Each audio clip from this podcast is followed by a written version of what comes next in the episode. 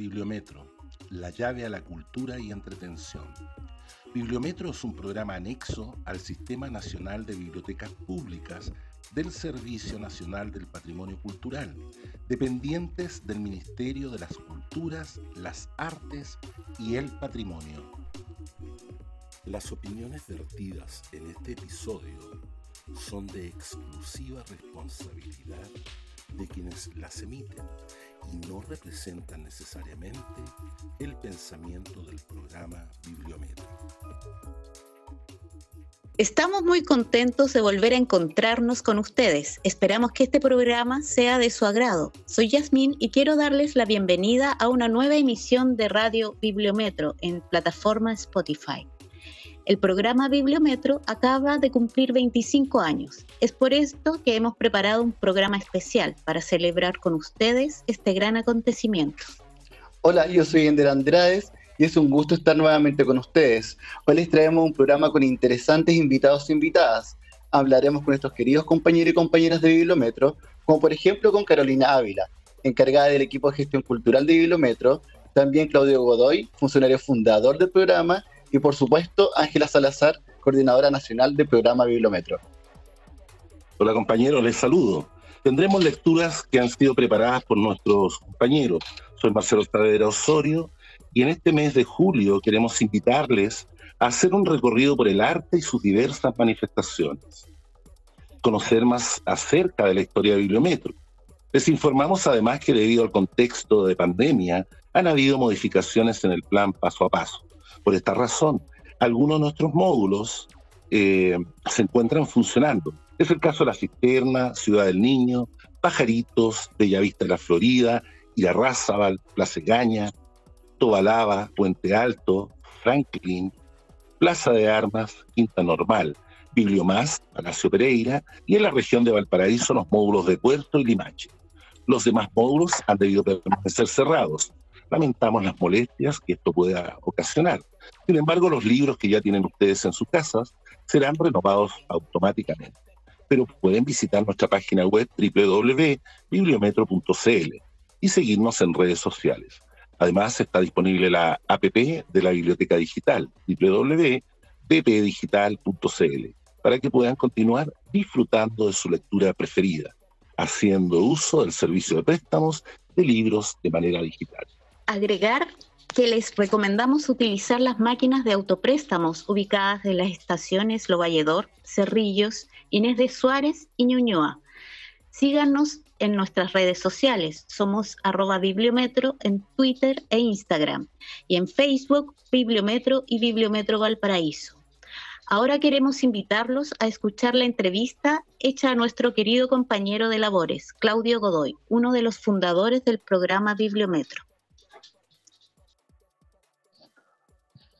En el marco de la conmemoración de los 25 años de Bibliometro, se da la oportunidad de un poco homenajear a todos los funcionarios de Bibliometro. Y en especial vamos a, ahora a entrevistar a un gran compañero Claudio, que es uno de los primeros forjadores, digamos, de todo lo que fue Bibliometro. Es para mí un honor y, y un momento súper especial de poder entrevistar a este compañero, pues siempre la ha destacado por su gran entrega, compromiso y sacrificio para con el programa.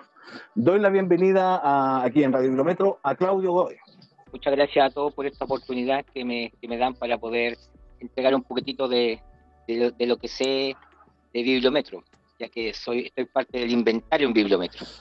Así que se lo agradezco. Compañero, eh, partiendo...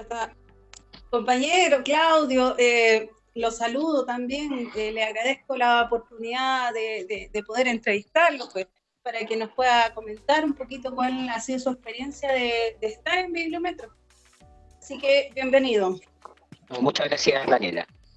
Claudio, compañero, eh, entendemos que Bibliometro fue un, programa que, bueno, ya lleva 25 años y que en una primera instancia de la gente que llegó fue todo por, un tipo de relación bastante de amistad, en fin. No es como hoy que no había una ley, una, una ley de transparencia, no era con presentar currículum vitae. Cuéntanos un poco la experiencia, ¿cómo llegaste tú a Bibliometro? ¿Cómo te incorporaste? Bueno, yo eh, yo, trabajaba en la biblioteca del Hospital Ezequiel González Cortés. Ahí estaba yo. Y ahí, el bibliotecario de esa, de esa biblioteca era Pablo Morales. Y Pablo Morales en un momento eh, me comenta que se estaba creando un, un, proyecto, un proyecto que se llamaba Bibliometro, que iba a estar en las estaciones de metro.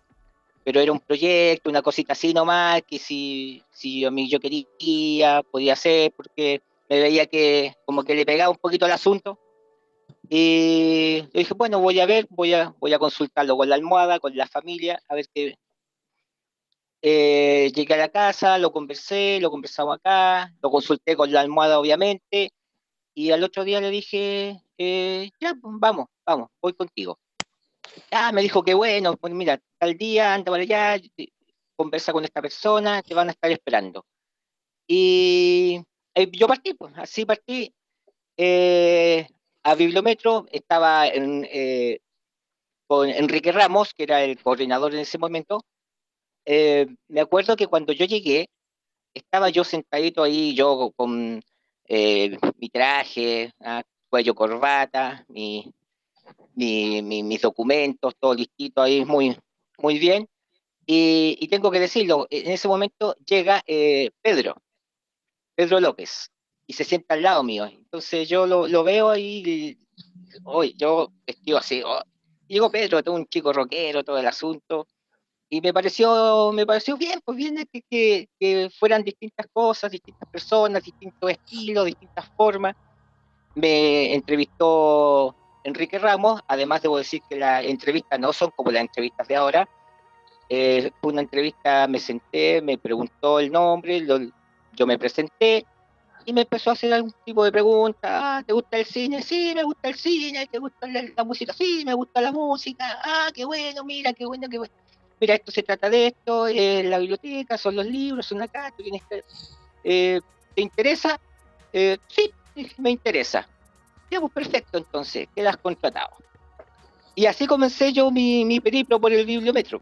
Una cosa súper rápida eh, lo único que tuve que ir a, sacarme sangre, hacerme unos exámenes y nada más que eso, pero no es como ahora que, te ponen tanta cosa, una una cosa, fue una cosa mucho más, mucho más familiar, una cosa más de, del amigo, de acá, y vamos por aquí, por acá, y creando el, asunto. Y, fue bastante bonito, es muy bonito eh, ese, primer momento, comenzar así porque fue como toda una cosa así de, de, de, acá, de acá, de aquí, entonces nos fuimos juntando un grupito bastante, bastante homogéneo. Eh, eh, eh, fue muy bonito. Claro, era, así como cuenta Claudio, en primer momento, claro, Bibliometro era un grupo muy pequeño, bastante, y entonces como la gente que empezó a llegar a Bibliometro eran todos parte de algún de amistad de algunos de los funcionarios de antes, había, había una, una, una relación al respecto. Claro, claro. Eh, de hecho, de hecho eh, éramos tan pocos que solamente éramos ocho personas. Ocho. O sea, ocho, ocho personas que, comenzamos a dar eh, a la estructura y todo esto al bibliometro. ¿ah? Y, imagínate, esas ocho personas nos reunimos y nosotros las creamos el reglamento, y fuimos creando cada cosa paso a paso en el bibliometro, porque no había nada era un, proyecto y si funcionaba bien y si no funcionaba bien también. De hecho, nosotros ni siquiera estábamos contratados, nosotros solo éramos a honorario, porque por lo mismo, pues si esta cosa se acababa, todos para la casa nomás, y se acabó el asunto. Y estábamos a honorario, estuvimos un buen tiempo a honorarios, porque era ver si funciona o no funciona, cómo va el asunto. El proyecto, el proyecto en sí tenía, tenía que tener una, una, prueba, eh, así un tiempo, un tiempo rodaje, porque estamos hablando de un proyecto que, que a nivel mundial era, era primero, el primero en su tipo. Exacto, o esto no estaba, esto fue Clara Bunting la que lo, lo, pensó, ella lo pensó, ella lo, armó y, le dijo a Enrique Ramos que fue el, que lo echó a andar. Y entre esas personas que le tocó la suerte de, de poder estar ahí, fui yo fui yo y, y, fíjate que yo, antes de eso, yo, mi, paso de la biblioteca era ir a, ver los, a sacar libros, pero nunca desde el otro lado, del mesón hacia adentro. Y todos los conocimientos y las, las, cosas que yo sé ya del funcionamiento, del manejo de una biblioteca, lo aprendí ahí en Bibliometro. Porque aparte debo decir que todos los, chiquillos, todos, partiendo de Enrique Ramos, que era mi jefe, me fueron enseñando, siempre me fueron enseñando, me fueron diciendo, mira esto acá, así, y, fue siempre todo así, súper familiar, una cosa muy, muy bonita y súper romántico también. Porque... Ah, no, sí, era, era, un asunto súper romántico porque era eh, todo a pulso, a puño, no ah. teníamos nada. De hecho, nosotros no teníamos nada. Por ejemplo, eh, bibliometro existían bibliometros en las estaciones, pero la gente de metro no, no, sabía que era bibliometro, ni siquiera sabía que existía bibliometro. Entonces había que estar de a poco ya conversándole a la gente, hablando, de empezar a, a meter el proyecto, a meter el proyecto a la gente.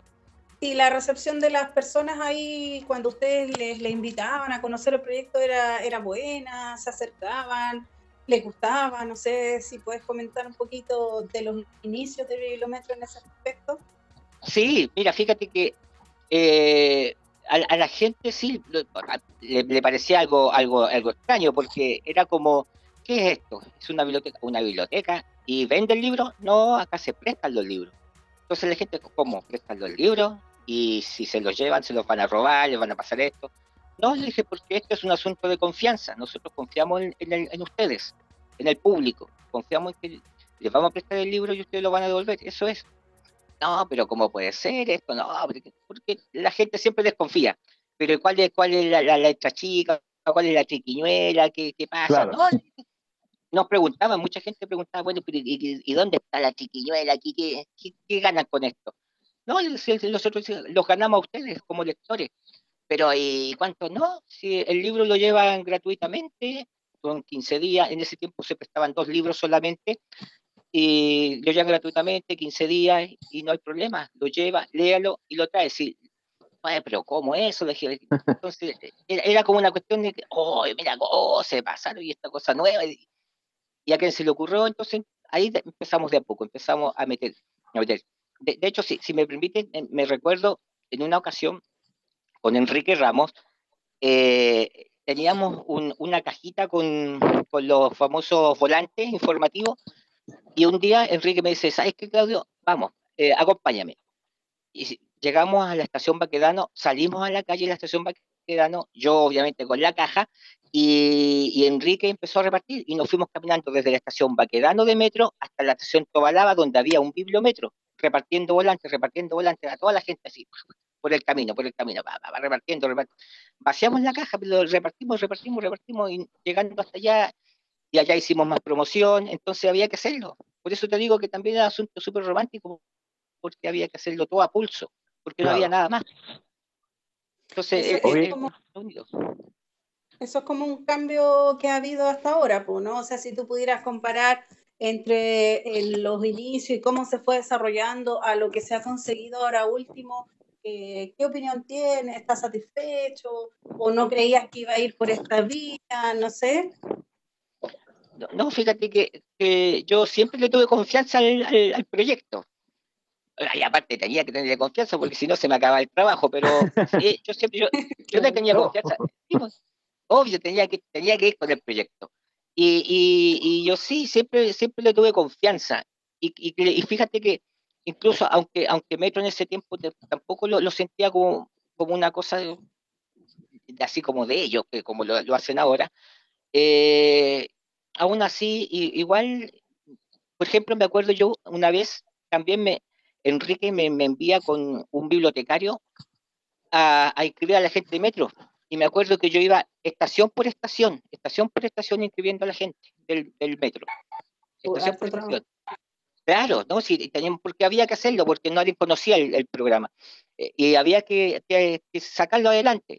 Y me acuerdo que yo fui estación por estación, fui a, la, al, a, las oficinas generales de metro, a todas esas oficinas completas, a los talleres, íbamos a todas partes para meter el, el bibliometro y así comenzó la gente de Metro a conocer también el bibliometro. Y fíjate que después la misma, la misma gente de Metro ya empezó como decir, ¡ay, qué bueno esta cosa, qué bueno por acá, qué bueno por aquí! Y ellos también empezaron, por su parte, a, a, promocionar, a promocionar, a promocionar. Y, y, con respecto a lo, a lo, de ahora, entre lo que era como partimos ahora, me, me parece que sí, bien, yo, yo estoy súper contento. A mí me gusta bastante, yo tengo que decirlo. Me gusta mucho este trabajo de, biblioteca, ¿ah? porque como, como te lo dije anteriormente, todo lo que yo he aprendido lo aprendí ahí en Bibliometro. Lo aprendí en Bibliometro y, es un trabajo súper lindo, súper lindo. Y, poder hacerlo y, y, ayudar a la gente, eh, me, parece, me parece buenísimo, muy bueno, muy bueno. Es gratificante, sí, sí, es verdad, concuerdo plenamente contigo. Claudito, aprovechando también que estás hablando ya de, después de la importancia de, de, lo que era echar a andar este proyecto con, con, ese trabajo a pulso, como tú contabas, ¿tú tienes alguna anécdota que a contar? que se pueda contar. Claro. Eh, sí, así como, como anécdota, no, pero sí, sí, unas vivencias, cosas bastante, bastante buenas que, he tenido en Bibliometro. Eh, me, acuerdo que eh, generalmente yo trabajaba bastante con Enrique Ramos. me moví entre la oficina, porque además debo decirles que aparte yo fui el primer, el primer estafeta de Bibliometro. yo comencé así. Yo fui el primero. ¿ah? Yo comencé con eso. O sea, yo inauguré la, cosa de, estafetear. Y, con mi jefe Enrique Ramos, realmente nos movíamos, íbamos para todos lados y salíamos. Y me acuerdo que cuando íbamos en uno de los tantos paseos que nos, que nos dábamos, eh, llegamos al, al bibliometro de Calicanto y había bastante gente ahí que, era esto, que empezamos a preguntar, nos preguntaban, empezamos a informarle todo el asunto. Y, el problema es que eh, en un momento eh, no, no podíamos abrir la... Porque antes también debo decir que los bibliómetros no, estaban, no eran como ahora, eran con cortinas, cortinas así metálicas como la, los almacenes. Entonces andamos con unas llaves gigantes, unas llaves inmensas que teníamos que conectar y empezar a subir, a subir, a subir las cortinas porque se abrían desde afuera. Tú entrabas por la cortina, no entrabas con una puerta como ahora, eso se hizo después. Entonces llegó un momento, eh, cuando queríamos entrar no podíamos porque no teníamos la cortina y, las cosas se empezó a complicar. Así que Enrique me dice, ¿sabes qué? Porque yo, como yo andaba con un lápiz, andaba con un cuaderno, me dice, fíjate, ¿sabes por qué no? Empieza a inscribir a la gente aquí mismo, pues, toma tu cuaderno y empieza a inscribirla y anotar y hacer todo el asunto. Y ya, hay que hacerlo nomás. Pues, y yo empecé a escribir ahí mismo con un cuaderno, agarré mi lápiz, me puse en la parte de Calicanto, cuando, no sé si se acuerdan cómo era el, bibliometro antiguo y en Calicanto, ese espacio. yo lo conocí. claro, Claro, eh, que donde había uno, una sillita ahí donde se sentaba la gente, ahí me senté y empecé porque la gente quería inscribirse.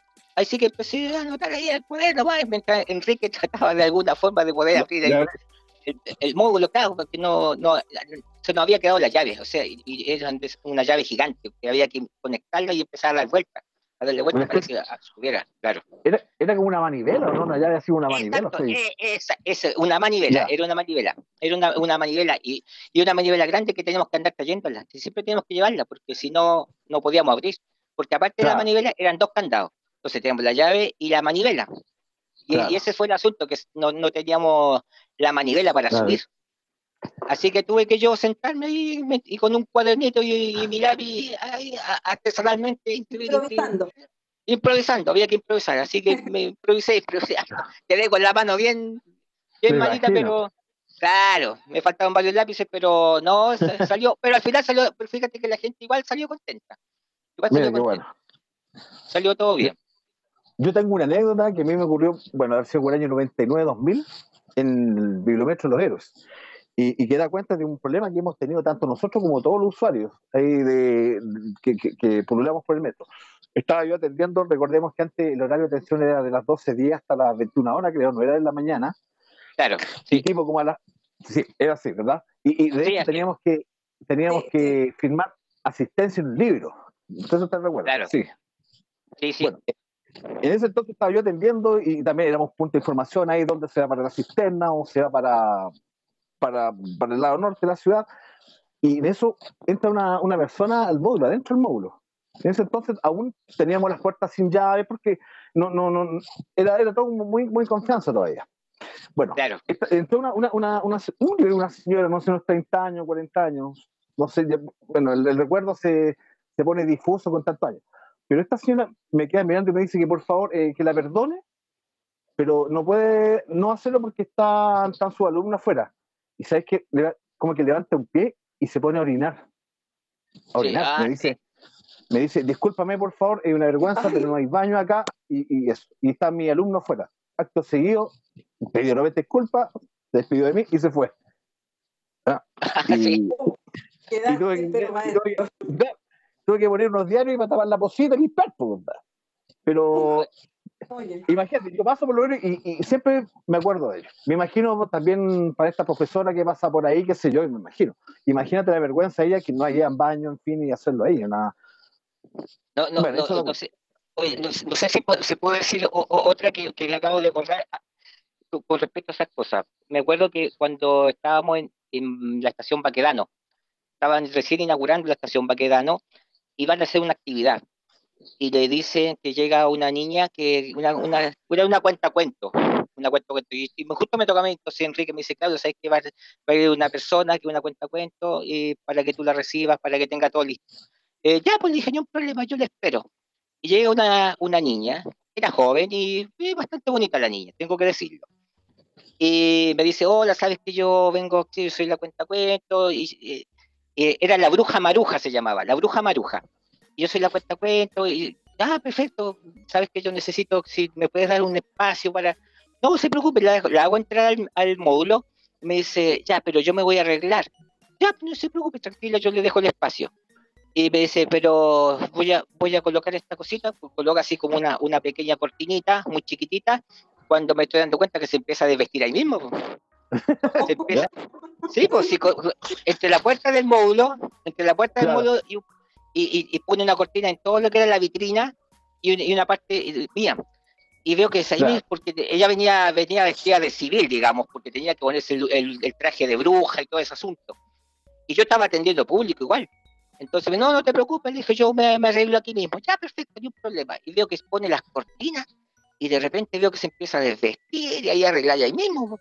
Y la gente me empieza así a pedir libros y yo no podía ir. Y decía, eh, disculpa, eh, no, no te preocupes pasa nomás adelante.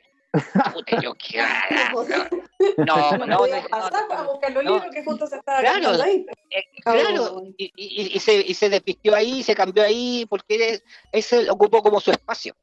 Así que yo lo tuve que decir a la gente que todo, que tenía que esperar, por favor, que vamos a hacer una actividad.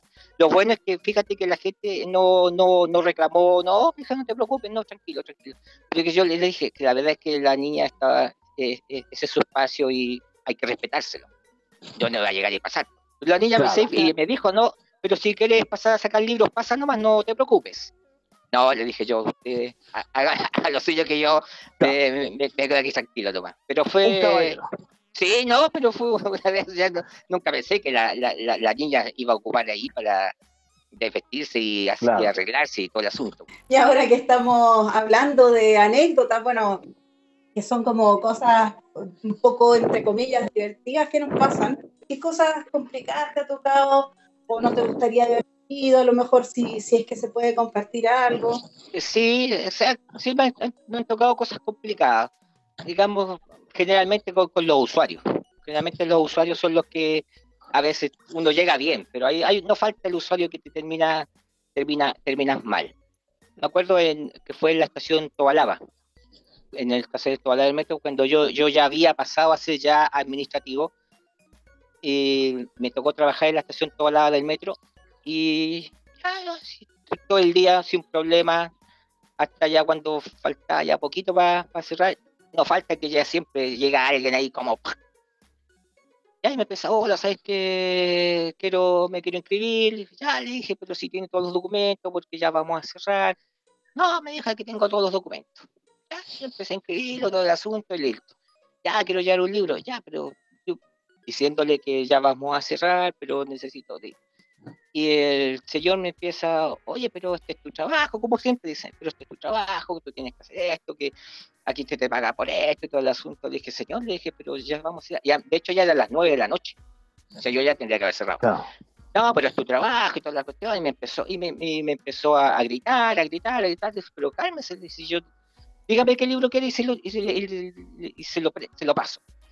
No, me dijo que aquí, que tú, este, que, ay, ¿cuál es tu nombre? Le di mi nombre, me dijo, ya, me dijo, yo, porque si es típico, me dijo, yo, yo soy, yo soy, yo conozco a, en ese tiempo era, era la, la Cruz Coque, ¿Te acuerdas de la Cruz Coque? En ese tiempo ella era la directora, la, la Cruz Coque. Claro, y me dijo, no, yo conozco a la Cruz Coque, me dijo, y te aseguro que tú mañana ya no estás aquí. Me dijo, porque te van a echar, aquí te van a echar. Me dijo, a ti te van a echar. Y le digo que tú mañana, mejor, era un día lunes, me dijo, tú mañana, el día martes, tú ya no vas a estar trabajando aquí. Ah, señor, no está bien, si usted, si usted tiene que reclamar, haga, toma, haga su reclamo, este es mi nombre. Digo, no le salió, no le salió, le salió súper mal porque llevo 25 años y sigo en bibliometro. Y al señor yo nunca más lo yo al señor nunca más lo volví a ver. Pero según él a mí me echaban al otro día. Mira. Claro. Y, y también, eh, también tuve una ahí en, en Bellavista, en la Florida, pero ahí fue, me, me acuerdo, fue una vez, no sé, no sé si ustedes se acuerdan, o tú, Fernando, cómo era el bibliometro de Bellavista antes, que no, no era como el de ahora, es que estabas metido como en un Sí. Claro, ¿Te acuerdas que era, era, era chiquitito? hacia la escala. Era chiquitito y miraba hacia la Claro, escala. ¿te acuerdas que miraba hacia la escala? Y, y, Sí. y donde nosotros estábamos estaba abierto, pues, no tenía vidrio en ese momento, el, Exactamente. el mesón, claro. Entonces me acuerdo que llega, llega un, un niño, un estudiante, a, a, a ver el computador que teníamos del bibliored.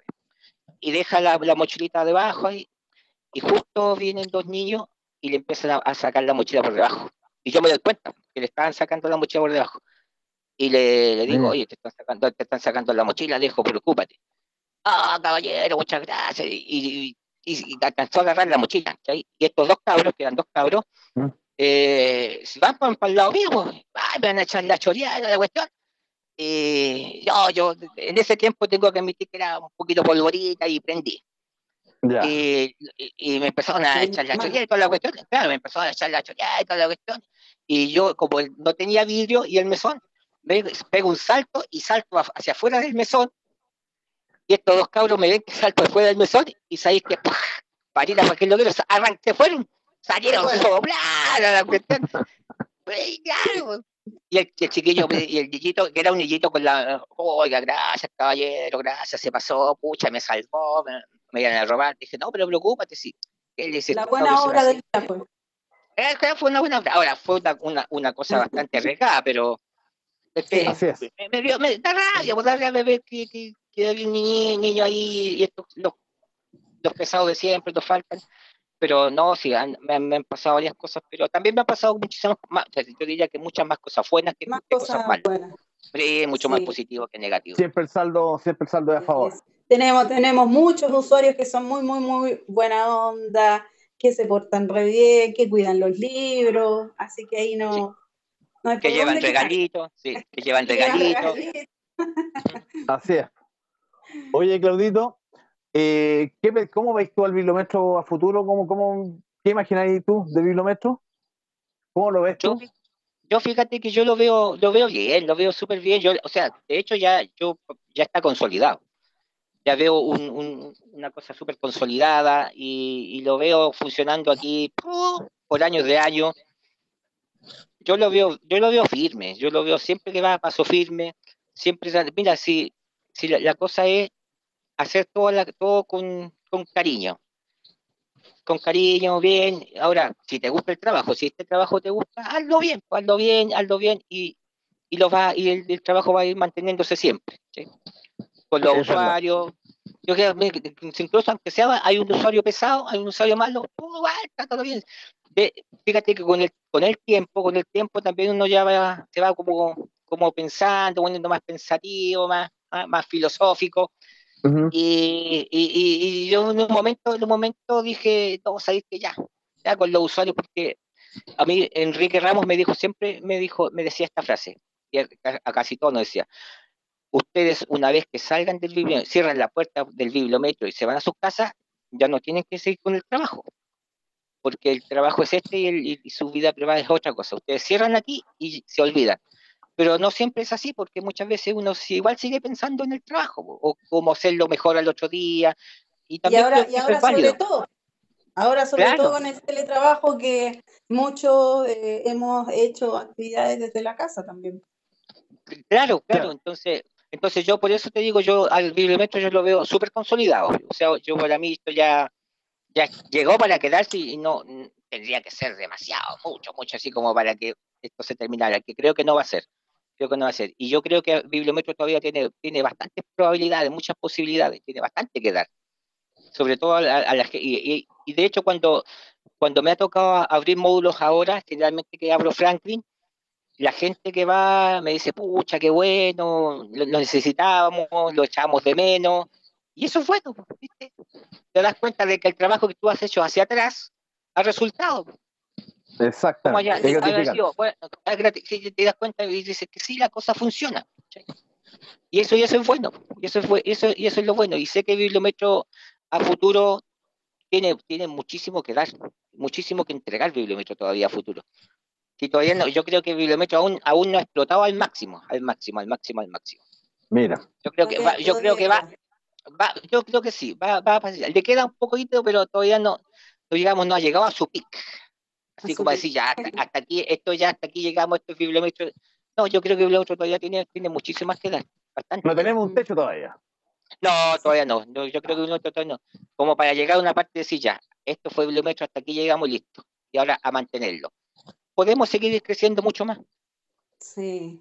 Oye, y Claudio es nuestro eh, nuestro, eh, ¿cómo se llama?, compañero que nos ayuda en, los módulos también. Pues, o sea, si hay algo que falta, ahí su invento de cómo arreglar la situación. Me he encontrado con hartas cosas en donde tú has, inventado o has, eh, modificado alguna cuestión que nos ayuda a, trabajar mejor. Pues. Así que Muchas gracias por esto de cuando voy a Bellavista, de repente hay algo en la cisterna, ah, ah, mira, movió aquí, movió allá, hizo esta cajita y ah, cosas así. Así que es bueno también eso. Sí, fíjate que, claro, que eso, es, eso, eso también habla de que del gusto que uno tiene o del cariño que, que le tiene al lugar de trabajo. Porque, bueno, ese es un asunto que nació conmigo, esa, ese, esa técnica, o mm. podemos decir, eh, y, y no, no, no, me molesta ocuparla en, bibliometro cuando veo que si falta algo, si se puede hacer, ah, lo hago total. Tengo que aprovechar los, los dones que Dios me dio. Excelente, claro, cierto. Y, los talleres también, pues los talleres que he hecho, así que súper, súper bien, entretenido. Eh, mucha manualidad. Sí, en, todo caso, lo, lo, que hago en módulo no lo hago solo para mí, lo hago pensando en el funcionario, en los otros funcionarios y en que todos podamos trabajar de la mejor forma posible. Exactamente. ese, ese, es mi único fin en todo esto. No es que, ah, no. Si lo que yo hago, lo hago siempre pensando eh, eh, en, en, yo trabajar bien y que todos el resto de los funcionarios, exacto, en el bien común, que todos podamos trabajar bien, que, porque a mí me gusta llegar a un módulo y en, que, que, que, todo esté como corresponde, que todo donde yo busque esté. Entonces, si falta algo, lo hago para que las cosas, el que llegue pueda trabajar sin problema ahí. Eso, es, eso es lo que hago. Eso es muy, muy, muy, muy bonito esa actitud, Claudio. Eh, bueno, eh, también como, como última eh, pregunta, en, cierto sentido, queríamos pedirte, Claudio, si puedes dar algún mensaje considerando la situación actual del país, lo que, lo que están viviendo las personas, qué pueden esperar de nosotros como bibliometros. Si quieres dar algún mensaje como de cierre ya, eh, y una despedida también de parte tuya. Ya, mira, lo primero decirle a, la gente y a todos nosotros que nos cuidemos. Primero cuidarnos. Eso, eso es lo primordial, cuidarnos y, seguir respetando las reglas, las reglas sanitarias. Una vez que, que Bibliometro ya esté funcionando 100%, aunque estamos, estamos al 40 o al 30%, decirle a la gente que Bibliometro va a estar ahí siempre, siempre para ellos. Aunque esté cerrado, pero a través de las redes sociales, siempre estamos entregándole algo, siempre vamos a estar ahí listos, listos, listos para, para atenderlos, para entregarles lo mejor. Y van a contar siempre con Bibliometro. Porque sobre todo, sobre todo los adultos mayores que siempre que nos piden y que nos echan de menos que van a contar. Y cuando los kilómetros ya estén funcionando sin problema, vamos a, nos vamos a dar el tiempo de, de, volver a atraer a esa gente y, y, decirles que aquí estamos, que vengan, que vengan, porque Bibliometro está hecho para ellos, para ellos. Fue creado para ellos y si es para y va a ser por siempre para ellos. Porque es, como, dicen, como dice la gente eh, eh, en, Ciudad del Niño o en la cisterna, mi bibliómetro, porque hay gente que dice, este es mi bibliómetro. Y eso es lo que queremos. Sí, Un sentido de pertenencia. Exacto. El sentido de pertenencia. Oh, este es mi bibliómetro, aquí saco mis libros. Ahí van a estar sus bibliómetros, señoras y señores, a toda la gente digo que sus bibliómetros van a estar ahí siempre. Y cuando ya esto pase, mejor todavía. Siempre esperando, siempre dispuesto. Sí, Claudito, un abrazo grande desde acá, desde la distancia acá. Un abrazo a tu persona, un gran saludo a tu familia, a tu hermano Nino. Y, para mí un agrado haberte tenido a, ti como uno de los personajes principales de esta emisión de Radio Biblómetro, en el que estamos celebrando estos 25 años de Biblómetro. Desde acá, un abrazo fuerte y, y te espero ver en algún módulo, Claudito. Y también me despido, me despido también me sumo a, los agradecimientos del compañero aquí, Fernando, eh, eh, agradeciéndote también la, la, oportunidad de poder entrevistarte y toda la buena disposición y la buena onda que tienes. Muchas gracias y será hasta otra oportunidad. gracias a ustedes, chiquillos, gracias a ustedes por esta oportunidad. Me sirvió para distraerme, salir un poquito de la rutina y, feliz, feliz de, haber contribuido un poquitito, a contar algo de la historia, ya que de historia de bibliometro sé bastante. Así que muchas gracias por eso. gracias chicos, gracias. gracias Auto. Ya, compañero. La visión de nuestro compañero Claudio Godoy es muy importante para entender los inicios del programa y sus primeros pasos en la red de metro. Como señala Claudio, todo comenzó muy a pulso y de manera muy romántica, los procesos y procedimientos propios del servicio. Las experiencias de Claudio nos muestran el entusiasmo que ha mantenido durante todos estos años. Por tu afición a la mediación a la lectura, te enviamos un cariñoso saludo, querido compañero. Bueno, y para seguir conociendo la historia del programa, les contamos que el programa Bibliometro nace en 1996 con la implementación de tres puntos de préstamos en Calicanto, Estación Los Héroes y Toda Lava. Su creación fue a través de una firma de convenio establecida entre la ex Divan, actual Servicio Nacional del Patrimonio, y Metro de Santiago. Sin duda que Claudio es todo un personaje en Bibliometro. ¿eh? En sus 25 años nuestro programa ha ido creciendo, incorporando nuevos puntos de préstamos en la red de Metro y expandiendo sus servicios hospitales públicos, incorporando tres bibliohospitales, Hospital San José, Psiquiátrico de Putaendo y Calvo Maquina. También sumó una innovación, como es el servicio de autopréstamo, que son máquinas dispensadoras de libros, y su última aventura fue concretar la expansión de su red a la región de Valparaíso, en el metro de Valparaíso, con la creación de tres puntos de atención, en Viña del Mar, Estación Puerto y Limache. En la actualidad, el programa Bibliometro ha experimentado un crecimiento constante, lo que le ha llevado a expandir todos sus servicios, contando con 20 puntos de préstamos ubicados en toda la red de metro cuatro dispensadores de libros, tres bibliohospitales y recientemente tres puntos de préstamos ubicados en el metro de Valparaíso. En sus 25 años de servicio, Bibliometro cuenta con más de 290.000 usuarios activos, realizando más de 4 millones de préstamos, lo que la posiciona como la segunda red de bibliotecas públicas con mayor cantidad de préstamos en nuestro país.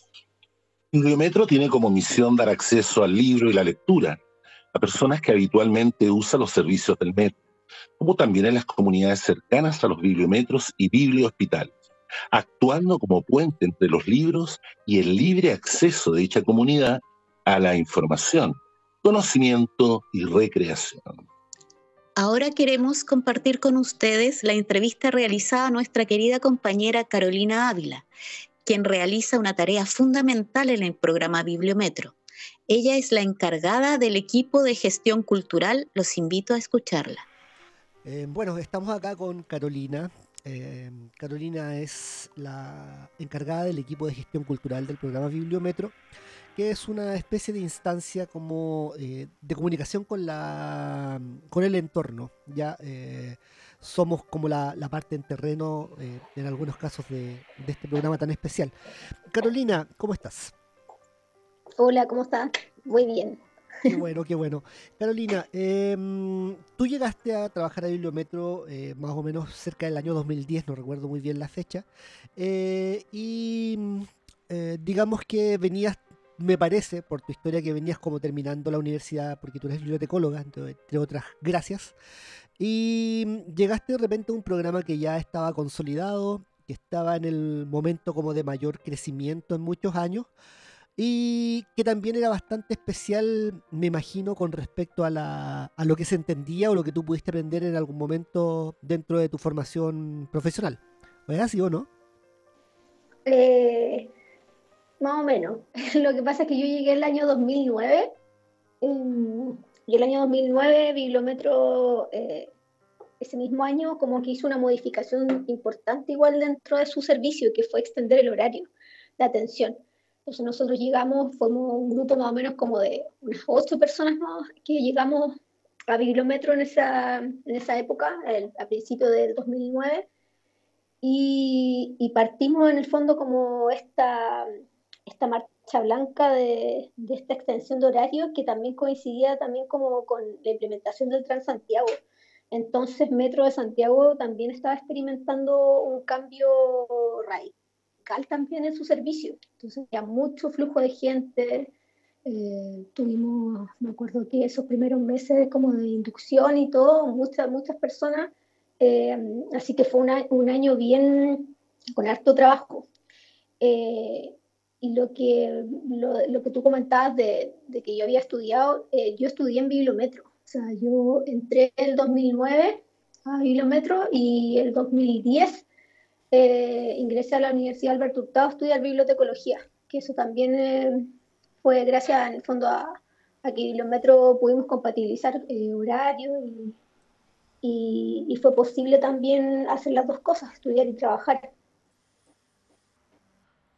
Y lo que te comentaba, eso de que de repente haberte encontrado con con una realidad que era bastante distinta, me imagino, como, como lo que se planteaba en teoría y, el trabajo que en verdad significaba el campo acá en, en, una, en, una especie, en un espacio tan, tan poco, digamos, eh, óptimo para, para, una relación que también exige mucha más calma y, paciencia y, digamos, contacto directo con la gente.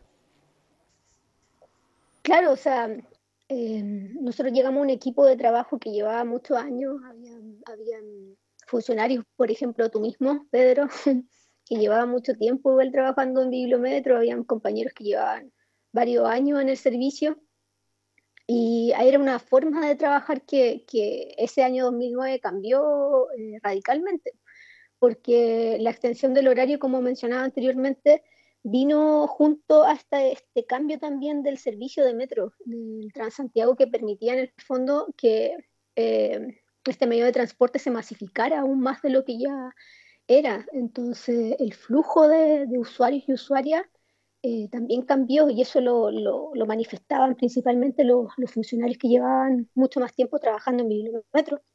Nosotros prácticamente tuvimos que, que adaptarnos a este sistema y para nosotros no fue, no fue como un cambio tan radical, porque como éramos nuevos, en el fondo fue como, como asumir esta nueva labor, esta, este desafío de trabajar en Bibliometro, eh, con, con todas eh, las ganas en el fondo de, de, asumir esta, esta iniciativa, este nuevo, este nuevo trabajo. Em, pero claro, en, en, esos primeros meses fue un trabajo igual bien arduo, mucho muchos usuarios, usuarias, harta demanda. Con el tiempo tú, eh, digamos que te hiciste cargo de, lo que hablábamos recién, que es el equipo de, gestión cultural. Eh, cuéntanos un poco con, en, qué, en, qué, en qué se basa esto. Eh, mal que mal, es una forma de estar también en contacto con, la gente y tener una cara visible más allá de la, de la labor formal de una biblioteca, que es el, digamos, el, el acceso a, a libros. Esto implica un acceso a la cultura en muchos otros ámbitos, ¿cierto? Claro, yo de alguna forma, como tú mencionabas, yo fui como creciendo también en Bibliometro. Partí de alguna forma eh, realizando labores administrativas, de, atención de público, y luego, eh, una vez que yo ya terminé la universidad y me especialicé en gestión cultural, eh, asumí el año 2000, 14, finales del 2014, 2015, no, perdón, del año 2015, finales de 2015, el área de gestión cultural.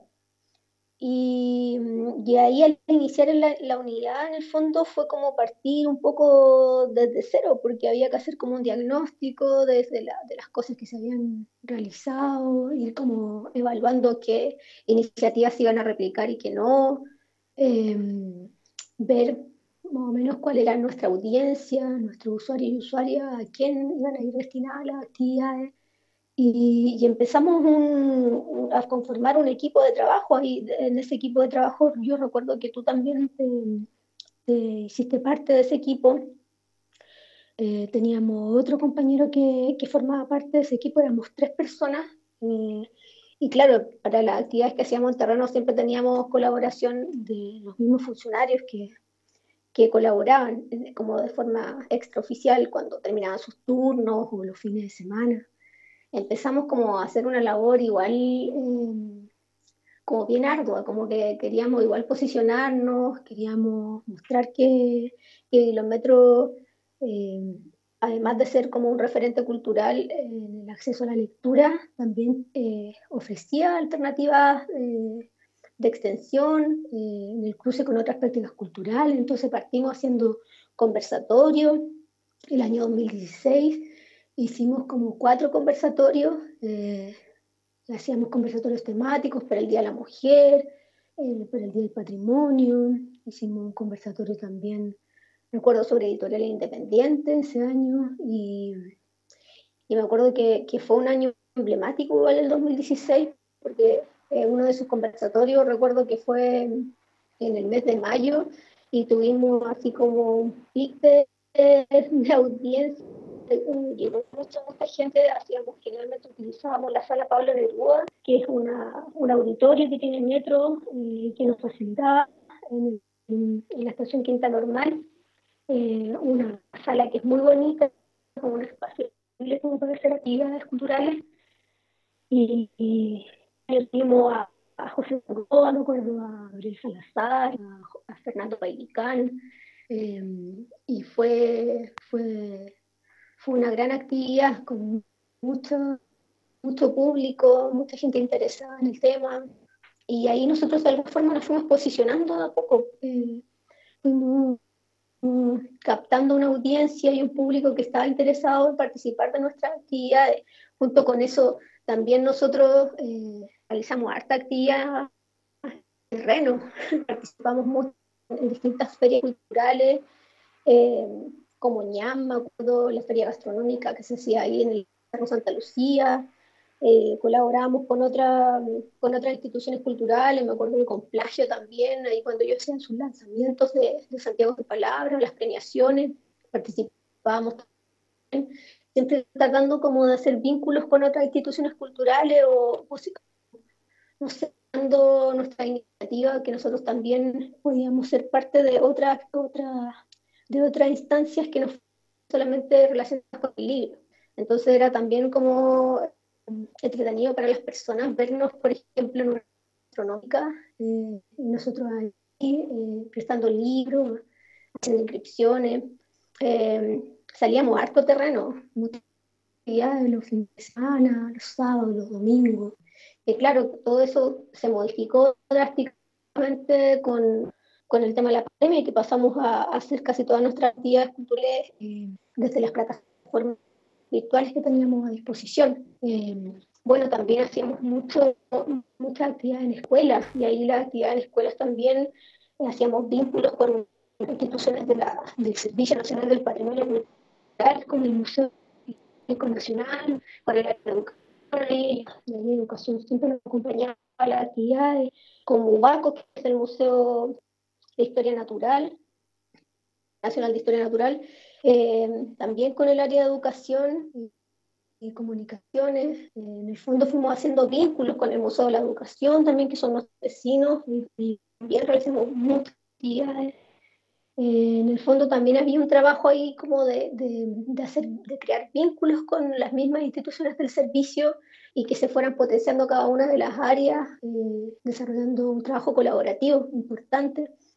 Y otro hito importante también fue haber generado convenios de cooperación, un convenio de cooperación que hicimos con el, con el Centro Cultural Espacio Mata, que es un centro que está en la zona sur de, Santiago, eh, en La Cisterna, La Granja, San Ramón, hay muchas comunas que están alrededor de ese centro cultural y ahí también hicimos muchas actividades junto con ellos, eh, actividades en terreno. Ellos tenían sus elencos de danza, de, de, música, y tratamos de que esos elencos también pudieran hacer intervenciones en los puntos de atención de Bibliometro, que eso también era otra, mm, otra de las iniciativas que nosotros también desarrollamos harto, eran estas intervenciones urbanas que hacíamos en los puntos de atención, que era como intervenir un espacio público, como el del Metro de Santiago, y hacer presentaciones de danza, de música, eso también era, em, era muy bonito también, como entretenido como para el transeúnte que ahí pasaba y veía que de repente había em, un poeta o un músico en el espacio donde habitualmente un, un de tránsito solamente. Claro. Em, quería ir un poco de repente a esa, a esa, a esa como contradicción de, de un espacio tan, al parecer tan como poco apto para, para ese tipo de manifestaciones y lo, y lo que se ha conseguido hacer durante estos años en que, en que igual un poco el, aporte casi, como tú dices, de intervención se tomó algunos espacios de metro. ¿Qué, ¿Cómo valoras, cómo valoras ese, esa, esa posibilidad? ¿Cómo, ¿Cómo crees que lo recibió la gente? Encontrarse con una sorpresa de repente de ese nivel. Igual Metro es una, es una zona de tránsito, es una zona como súper em, dura en algunos aspectos porque, porque la gente no tiene tiempo. Es quebrarle completamente la, la, rutina. De repente estar con, no sé, con danza a las 6 de la tarde en un espacio que, que no cumple ni siquiera las condiciones como de tranquilidad, de silencio, para poder colocar en, de forma óptima esta, estas manifestaciones. Claro, y eh, principalmente como el convenio que tenemos con Metro y, también su, más allá del convenio, su disposición eh, a, colaborar y a creer en nuestras iniciativas, siempre como dispuestos a apoyarnos, a facilitarnos esos espacios, eh, a confiar en nosotros, en que vamos a realizar una actividad que iba a resultar bien. En ese sentido, Metro fue un, un súper aliado durante todo este tiempo hemos realizado actividades culturales en estos espacios. Em, así que en ese sentido siempre tuvimos la colaboración de los jefes de estación eh, que nos ayudaban ahí con, con la, como delimitar los espacios, con facilitar sus lugares también eh, para que los mismos eh, personas o artistas que estaban desarrollando su actividad pudieran utilizar su, su espacio. Em, recuerdo, no sé, eh, las intervenciones que hicimos con, también con un convenio que tenemos con la Facultad de, de Artes de la Universidad de Chile, eh, intervenciones para el Día de la Danza en, la estación, o sea, en la línea 6 de metro, eh, donde hicimos hay varias intervenciones, también en la esplanada de Quinta Normal, que esa estación también tiene una esplanada increíble, un lugar muy grande donde donde, donde generalmente se hacen exposiciones o se hacen montaje o, o, actividad en ese lugar. Eh, en Plaza Gaña creo que fue la última actividad que ahí tú poder acordar, Pedro, que, que, fue increíble, igual que fue uno de los, creo que el último aniversario que pudimos celebrar como en terreno, y que, claro, Plaza Gaña era un lugar mucho más pequeñito y, estaba repleto de gente. tomamos la estación todo el día, de hecho. Sí, pues todo el día. tomamos la estación todo el día. Claro, todo el día, tuvimos actividades desde las 12 del día hasta como las 7 de la tarde. Eh, y ahí también tuvimos como dos intervenciones de danza. Eh, me acuerdo que con una con, con Nuri Gutes, que es una eh, representante de la danza en Chile muy valorada, una, una académica de la danza. o sea, hemos tenido en ese sentido también representantes de la música, de la danza, de, de escritores, escritoras eh, que son referentes también eh, para nuestro país. Y eso también es, importante destacar, que, que nuestro, nuestras actividades siempre eh, han sido como de calidad también, como tratando de encontrar estos agentes culturales que son referentes y, que son importantes destacar o poner en valor, y también la confianza que ellos han tenido en, en participar también de nuestras instancias y creer en nosotros también. Pero volviendo a la pregunta inicial tuya de, de, de esta posibilidad de intervenir en estos espacios públicos, esto ha sido increíble igual. Y la recepción de la gente en términos generales ha sido súper buena. O sea, generalmente eran actividades que estaban avisadas, no con tanto tiempo de antelación, pero sí difundidas en redes.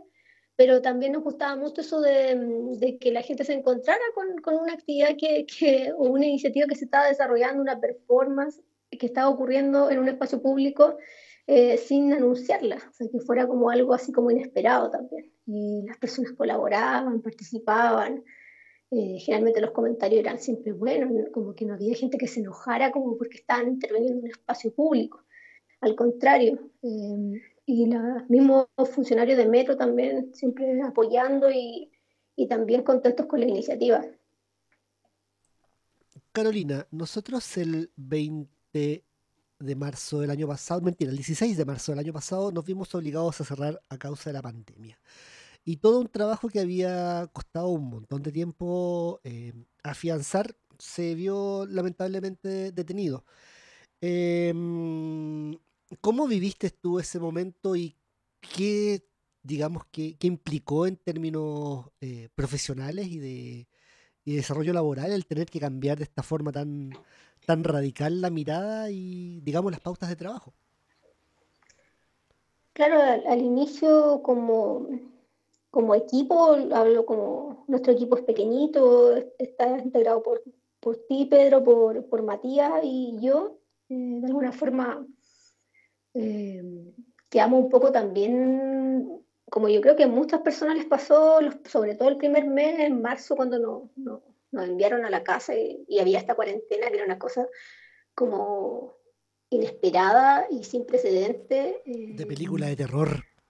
De película. Del libro de Stephen King. Distópica, así como jamás pensada y que nos burlábamos mucho de esas películas distópicas, pero bueno, estábamos en ella y, éramos los protagonistas y, y, fue al comienzo un poco desconcertante y eso también nos paralizó. Yo debo admitir que los las primeras semanas fue así como muy paralizante. Y lo bueno es que ahí después tuvimos el apoyo eh, incondicional de alguna forma del equipo de Valparaíso, que el equipo de Valparaíso es un equipo también pequeñito, pero que tiene ahí varios talentos, y varias personas que, que, que colaboran y tienen eh, tienen muchas habilidades para desarrollar sobre todo eh, temas audiovisuales. Entonces ellos partieron en el fondo como realizando algunas cápsulas, eh, como destacando efemérides de autores y empezaron a desarrollar ahí un trabajo como audiovisual y ahí nosotros empezamos también a pensar en que aparte de ofrecer estas cápsulas audiovisuales que eran como recomendaciones de, de libros o eran, por ejemplo, hablar de un autor de cuando nacía o cuando había muerto. Em, empezamos a pensar también, bueno, si nosotros desarrollábamos estos conversatorios, desarrollamos actividades presenciales, ¿por qué no podemos hacerlas eh, virtuales? Y empezamos a conocer en el fondo estas nuevas plataformas porque una cosa era como publicar eh, noticias en Instagram, Facebook o Twitter, pero ahora existían estas transmisiones en vivo, live, que nunca habíamos hecho, que habíamos hecho, sí, sí, habíamos hecho transmisiones en vivo. Yo recuerdo, por ejemplo, ese conversatorio que había mencionado anteriormente de, en 2016. Yo recuerdo tú, Pedro, que hiciste una transmisión por Facebook, live, en vivo, se transmitió. Y habíamos hecho otras transmisiones en vivo, pero no, no nos habíamos abocado tanto al tema. Y, y empezamos así, desde abril, mes del libro, empezamos a Hicimos un concurso, me acuerdo, de microrelatos y caligrama. Eh, después hicimos un conversatorio y empezamos así de a poco. Incluso hasta pensábamos que los cuentacuentos no, iban a resultar de forma virtual y resultaban muy bien. Y ahí también tuvimos la colaboración de todos los funcionarios y funcionarios de Bibliometro que también empezaron a mostrar sus talentos como ocultos, mucha gente que se manejaba muy bien editando videos con temas audiovisuales, eh, gente que se atrevía como a contar cuentos, los mismos usuarios y usuarios también a veces nos enviaban eh, su aporte. Y así en el fondo fuimos construyendo esta parrilla programática virtual, utilizando todas nuestras redes sociales, utilizando toda nuestra creatividad, eh, nutriéndonos de ideas y también intentando mantener este lazo que teníamos también vínculos con otras instituciones, con el Museo Histórico Nacional. Ahora este año empezamos a hacer algunas actividades juntos, los peques constituyentes. Em, y así, y tuvimos la suerte, yo creo, también de, que toda esta red de colaboradores que habíamos, eh, durante el tiempo que habíamos desarrollado actividades presenciales, eh, escritores, escritoras, eh, narradores orales, artistas en general, músicos, quisieron seguir colaborando con nosotros y, amablemente participaron de nuestra instancia y de, nuestra, de nuestras actividades, de nuestras propuestas.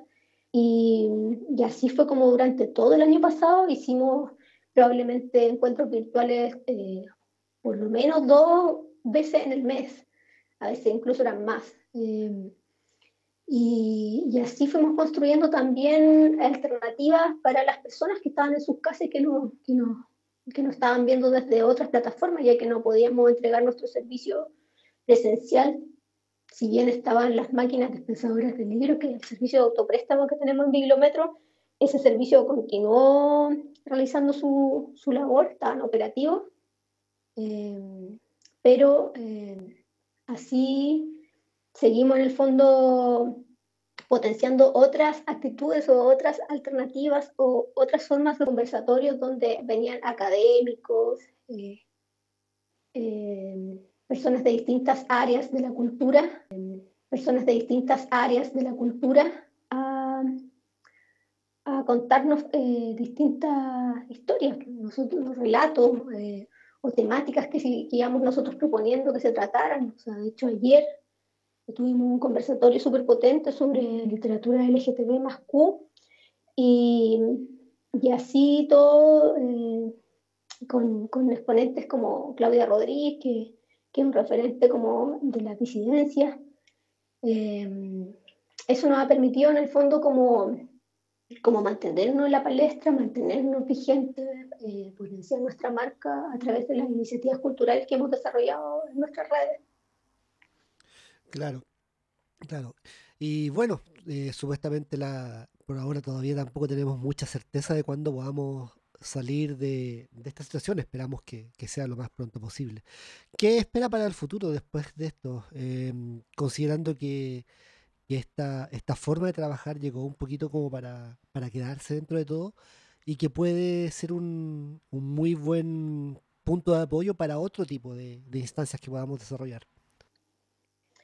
Bueno, yo creo que, que hay que adaptarse igual a esta nueva forma de, de, vivir, de convivir en sociedad. Eh, hemos visto que, que si bien algunos pensaban que ya la pandemia había como cesado, eh, no es así, se suman siempre nuevas variantes o hay otras cosas que van pasando y eso en el fondo nos da cuenta de que esta es una nueva forma en el fondo de, que probablemente hay un cambio y también de paradigma eh, importante y, y, por tanto yo creo que, hay que pensar en los servicios eh, híbridos, en servicios presenciales y virtuales y en ese sentido nosotros también como unidad de gestión cultural, eh, reflexionando respecto a este tema, eh, vamos a tener que pensar también en que nuestras iniciativas se van a tener que mantener por un largo tiempo de forma virtual y vamos a tener que estudiar y analizar estas nuevas audiencias que nosotros tenemos en plataforma y, conocerlas para saber cuáles son sus su necesidades de información, cuáles son sus gustos y, en relación a eso poder seguir ofreciéndoles iniciativas culturales. Em, hay un punto que, que olvidé mencionar que era súper importante, que, que también la, la, pandemia te permite en el fondo eh, este stop que uno hace, eh, que no lo habías hecho nunca, eh, porque, claro, como yo mencionaba, hacíamos muchas actividades en terreno y estábamos con una vorágine así como muy de hacer actividades y de, desarrollar nuestra, nuestra programación de acuerdo a una planificación que teníamos y que obviamente ahí se iban sumando otras actividades y, como que no parábamos. Entonces esta pandemia nos permitió de alguna forma hacer este stop y reflexionar respecto a lo que veníamos haciendo y lo que queríamos seguir eh, realizando y ahí también nos permitió en el fondo incorporar este proyecto del podcast que tú lo tenías como muy, muy presente o tenías esta idea hace mucho tiempo, pero que no se había podido concretar porque principalmente no teníamos tiempo para poder desarrollarlo. Entonces, esto también se puede sacar como cosas positivas de, de, de la pandemia y las cosas positivas son haber creado este nuevo proyecto, esta instancia que teníamos muchas ganas de realizar hace mucho tiempo y que no se había podido ejecutar y, y de alguna forma también estar ahí, eh, seguir como en una especie como de, no sé si vanguardia, pero estar como, como ad hoc ahí como con, la, con lo que está pasando, que en el fondo los podcasts igual ahora eh, marcan un referente, la gente lo escucha, eh, son muy fáciles como de acceder porque tú puedes ir caminando en la calle y vas escuchando un podcast. Siempre aportan muchos contenidos, eh, información, debate, generan discusión y en ese sentido el podcast de, de Bibliometro ha permitido eso, lo que mencionaba anteriormente, que hemos contado con el apoyo de muchas personas que han querido colaborar, académicos, eh, personas de la, de la, ciencia, de las artes, de la música, que han estado en, participando en nuestros podcasts, escritores, escritoras, por supuesto. Eh, y eso ha permitido, en el fondo, generar un programa de calidad y que, y que genere esto, que, que, en el fondo es lo que uno espera de, de un podcast, que se genere discusión, conversaciones, eh, que aporten información y conocimiento a las personas. Así que yo creo que, que en el fondo, de aquí en adelante, la unidad de gestión cultural va a tener que propender a, a, continuar con este proyecto y a incorporar nuevos proyectos que tengan que ver con innovaciones o con tecnologías y ir haciendo como este híbrido entre cosas presenciales y actividades virtuales que yo creo que van a seguir por mucho tiempo más. Claro. Sí, también ha sido una, un crecimiento esto de poder eh, contar y, y, de repente poder colocar eh, discusiones, eh, profundizar en ideas también. Enriquecer la discusión fundamentalmente. Carolina, te agradezco el tiempo. Estamos, este es un programa especial de los 25 años de Bibliometro, así que un abrazo para ti, para todos y esperamos vernos pronto, sin duda. Sí, muchas gracias Pedro por la instancia y un abrazo a todos, a todos. Chao, chao. Eso, nos vemos. Nos vemos. Las metodologías colaborativas con otras instituciones culturales y el trabajo en terreno, como señala Carolina, nos han permitido generar alianzas estratégicas para desarrollar actividades de calidad y con impacto en nuestros usuarios y usuarias. El programa Bibliometro tiene como visión contribuir a la promoción y animación de la lectura de las personas que utilizan los servicios de metro, como también en las comunidades cercanas a los bibliometros y bibliohospitales a través de colecciones atractivas y recreativas y por supuesto servicios innovadores. En este segmento quisiera presentar un audio de nuestro compañero de labor y escritor Jorge Navarro Honores, que es bibliotecario documentalista y poeta. Ha participado en diversos talleres literarios impartidos por Kurt Forge y Germán Carrasco. Ahora nos leerá un extracto de su obra Instrucciones para incendiar una ciudad, libro que está disponible en la colección de Bibliometro y fue editado por la editorial Filacteria en 2016. Les invitamos a escucharla. Hola a todos y todas, mi nombre es Jorge Luis Navarro, soy bibliotecario, poeta y funcionario del programa Bibliometro en la región de Valparaíso. Voy a leer unos poemas de mi libro publicado en el año 2016, Instrucciones para incendiar una ciudad, disponible en Bibliometro y también en la BP Digital. Terminal San Borja, Estación Central. Cambiar de ciudad es cambiar de vida, o al menos eso piensan los personajes de Carver. Nueve meses que duran las horas del viaje, andenes que son hospitales, pasajeros concebidos y paridos a cada minuto al son de los silbatos del empleado que guía el tránsito. Avenida Circunvalación, Américo Vespucio. Mirada desde arriba, la ciudad es un corazón, un torrente sanguíneo, sin escapatoria. Metro Estación Irarrázaval, Ñuñoa. Me detengo ante cualquier espejo que se atraviese en mi camino. Quiero ver desde el reflejo la tristeza que los demás ven en mí, esa constante sensación de caminar a deshora cuando los músicos de las estaciones guardan sus instrumentos en enormes cajas tan negras como sus historias. Estación Constitución, Buenos Aires. Toda ciudad guarda en sus entrañas calles y rincones de otras ciudades, aloja trozos del mar para refrescarnos en lugares lejanos a la costa. Dejamos que el calor del valle toque nuestra piel como larga sucesión de olas en algún litoral en pleno invierno. Toda ciudad contiene los semáforos de Punta Arenas que parpadean en la madrugada por calle Chiloé, pero nada de eso me bastaba si ninguna ciudad contenía tu mano guiándome por los andenes de estación Temperley. Revolutionary Road. No veo revoluciones en las miradas de los pasajeros de este bus. Veo democracias tan partidas como las manos de los obreros que acumulan rabia en las botellas para beberla en los asientos traseros. Veo miradas tan largas como número de cuotas bancarias viajando quién sabe en qué mundo paralelo. Dejan en las ventanas el vaho de los bailes interrumpidos. Y entre tanta libertad de los mercados o lo que fuera, quedamos cada vez más presos como perfecta compaginación de un libro que se quema a sí mismo. Y para finalizar, el poema que le da nombre al libro, Instrucciones para incendiar una ciudad. Ama a tu ciudad como si fuera tu sangre, pero no temas a los cuchillos de las esquinas, porque inevitablemente sabrán llegar a tu carne. Ama con rabia a sus habitantes, describe sus movimientos, utiliza tu libreta de notas como atizador, lleva un catastro de, todas las, de todos los desastres cotidianos que veas al pasar.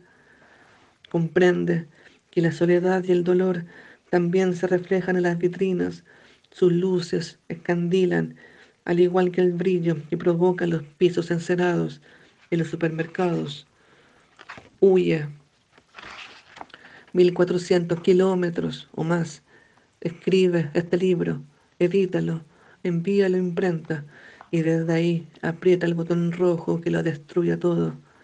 Sigue con tu vida en otra ciudad, creyendo que tus poemas son granadas de un racimo que bota sus frutos, como la esperma de tu ciudad natal incendiándose a lo lejos.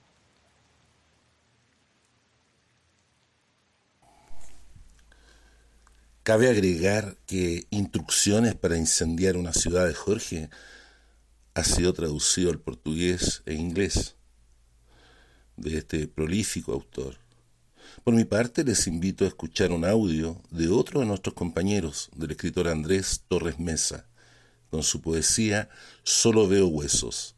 Este autor deambula entre la urbe y el margen. Sus trabajos son la elocuencia de un verbo más cercano a lo cotidiano y a la emergencia de las problemáticas que sus letras expresan. Les invito a escucharlo.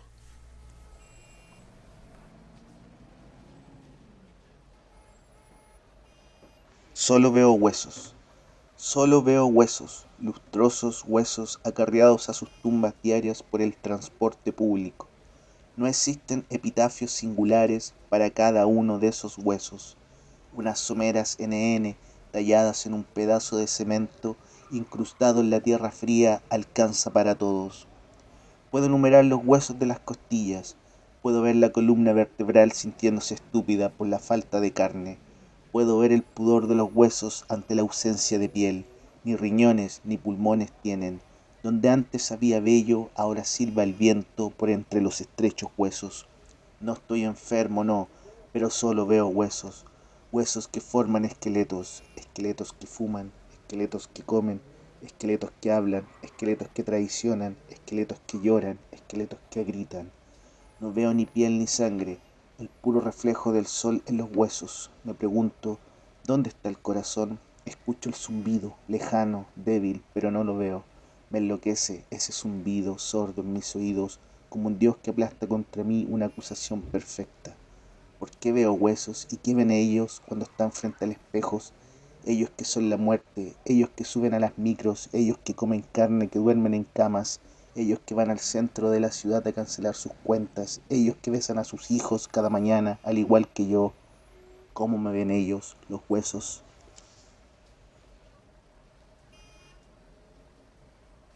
Sí, Marcelo, coincido contigo en que la lectura de Andrés tiene esa potencia en su voz y letras.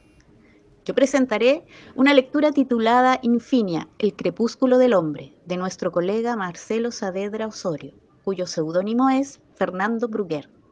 Es una novela que transita desde los discursos interpretativos de la realidad, un viaje entre lo mítico, religioso y filosófico, ficciones construidas por el hombre para encarcelar su propia existencia, en una constante del personaje por alcanzar su redención. Les invitamos a escuchar un extracto de ella. Hola, mi nombre es Marcelo Saavedra Osorio, funcionario de Bibliometro, escritor y guionista. Quisiera presentarles en esta breve exposición el libro de mi autoría Infinia, El crepúsculo del hombre, presente en las colecciones de Bibliometro. A continuación leeré un extracto, capítulo 2, La tentación de la bruja. Esta tarde a mi puerta has llegado portando la desolación, como una huella indeleble que prisionera se halla en tu aliento. Déjame mostrarte la belleza del olvido que hará renacer en ti la fascinación por la vida, una nueva, una promesa de alejar cualquier forma de ascetismo y con ella el destierro definitivo al abatimiento. Déjame mostrarte quién soy yo. ¿Cuál es tu amoroso nombre que me hace sentir que perdido todo no está? Ella sonrió arqueando levemente la ceja, mientras una sonrisa sensual y cínica se dibujó sutilmente. Como tú, mi nombre evoca sospecha la ignorancia de los hombres, pero en cambio tú eres diferente, eres enérgico, el complemento precioso para quien un día dijo sin el más mínimo temor a quien del barro elevó. Todas las criaturas poseen la plenitud conveniente para su descendencia, menos yo, la más deseada, la creación protectora de la luna negra. El hombre se quedó por un momento turbado, mientras en su mente comenzaba una manifestación de desvelamientos que le hacían prever que aquella ominosa al tiempo bella mujer era lo que él había fabulado como una hechicera de lo escondido y prohibido. La fragancia que se desprendía de aquel cuerpo casi etéreo lo obligaban a anhelarla con todo su ardor. Ella se levantó de la silla, avanzó hacia él como si por un momento sus pies apenas se acariciaban el piso. Sus cabellos ondeaban tan suavemente que pensó si algún hálito sobrenatural tras de ella le otorgaban tal fastuosidad que hacía confundir los sentidos. Ella tomó su mano resbalando su mirada lívida, sin piedad, desde los ojos hasta los labios de él, como un poseído preso de la más frenética tentación. La estrechó por la cintura, acercándola a su cuerpo. Pudo sentir la complacencia de la pasión que envolvía su cuerpo ante su cercanía más codiciada. Él acercó los labios hasta casi rozarlos de ella, pero la mujer se despegó femenilmente de él y avanzó resueltamente algunos pasos hacia los calderos. La cena pronto estará, y cuando la noche corone con secreta y soberbia hermosura aquello que el día encubre en prohibiciones, ambos podremos arrojarnos en ese abrazo incorruptible, pues prometo ser la más refinada consorte de tu avidez. Bueno, les invito a leerla en estos 25 años que ha cumplido nuestro querido programa. Un abrazo cordial y sigamos cuidándonos. Hasta pronto.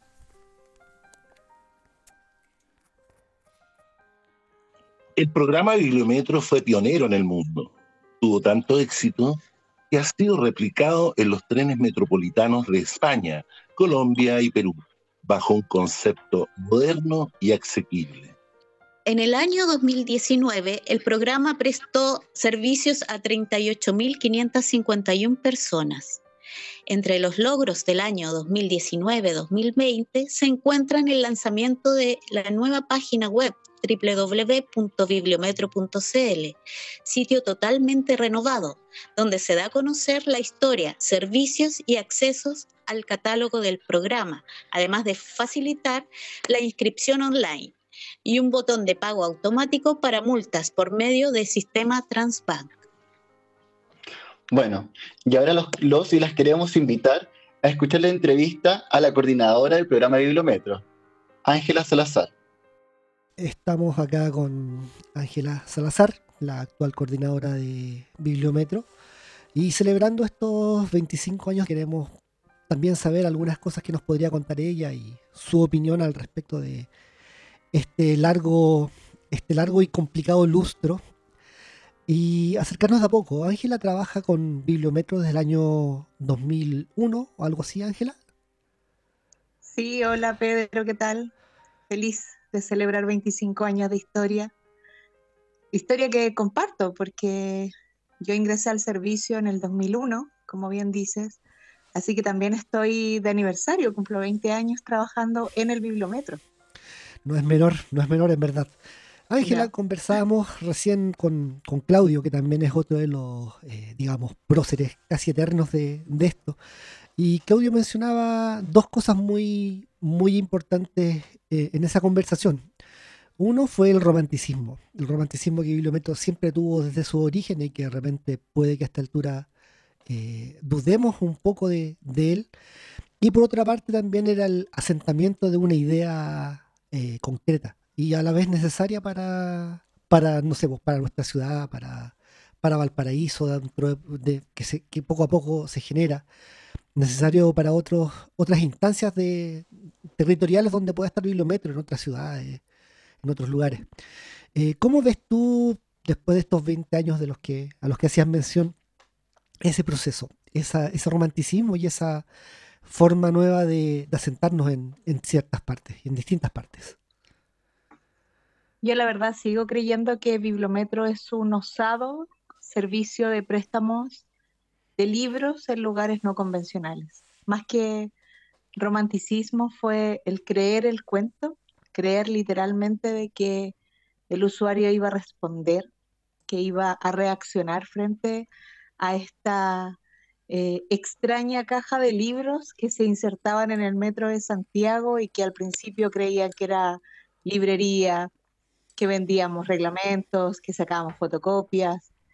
Y con el paso del tiempo comenzamos a validarnos dentro de las estaciones del metro y a reconocernos, a ser también un punto referente para la gente, para el cliente metro, para los vecinos del sector.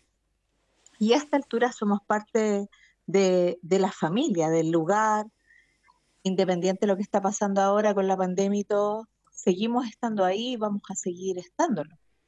Entonces, para mí sigue siendo un osado proyecto, un osado sistema 100% chileno, que fue replicado en su momento en Europa, en Asia también lo vinieron a mirar, América, qué decir, y finalmente replicado también en Colombia y ahora hace poquito en Perú con el proyecto de Bibliometro Lima.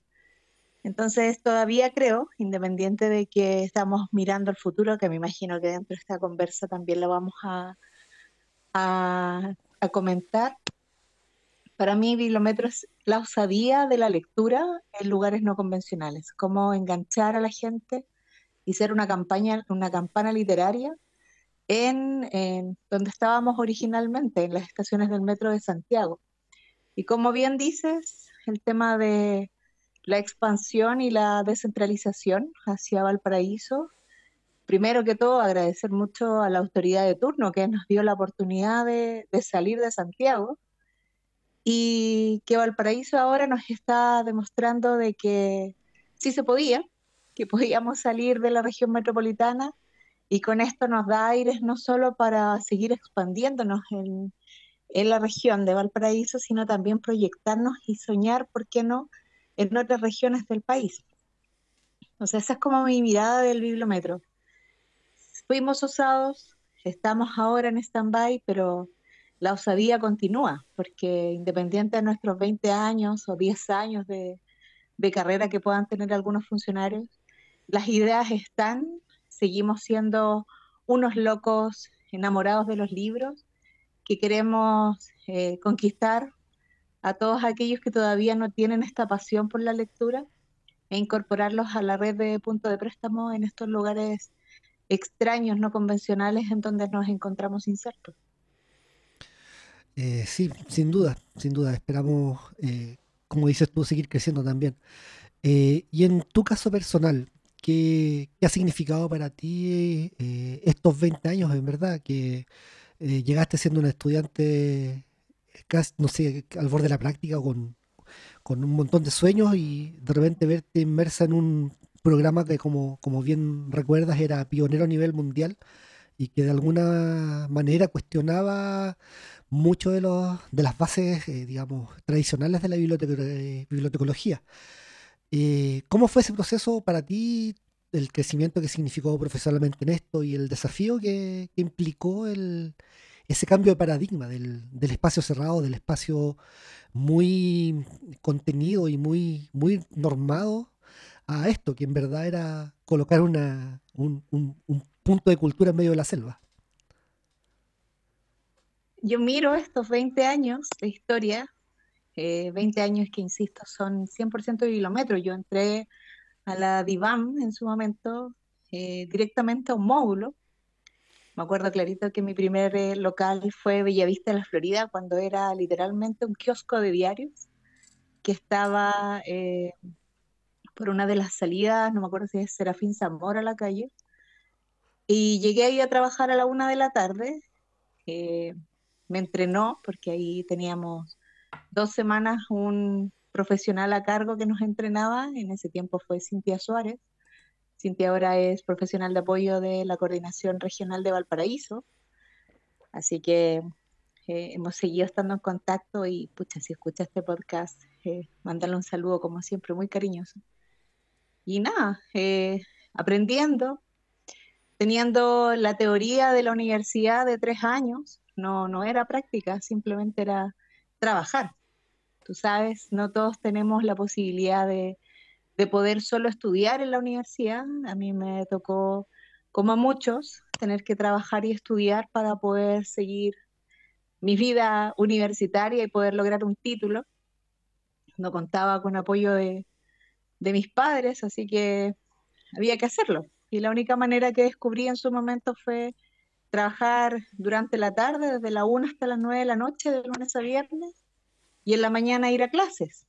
Esa escuela de bibliotecología de la UTEM que nos acomodó los horarios para que pudiéramos cumplir en las dos partes, cumplir con estos roles y crecer en todo sentido. Así que, no, era chica, 20 años, eh, venía de hacer la práctica en la telefónica, en el edificio corporativo que está ahí en pleno eh, en plena Plaza Dignidad, entonces tenía un concepto muy diferente eh, de estas bibliotecas, como tú bien mencionas, con, con mucha norma y mucho silencio, en donde eh, cada libro representaba una historia que debía ser solemnemente guardada y si en su momento era solicitada también de la misma manera, podías acceder a él a través de esos catálogos antiguos con fichas catalográficas que a veces asustaban más las fichas que, la propia biblioteca.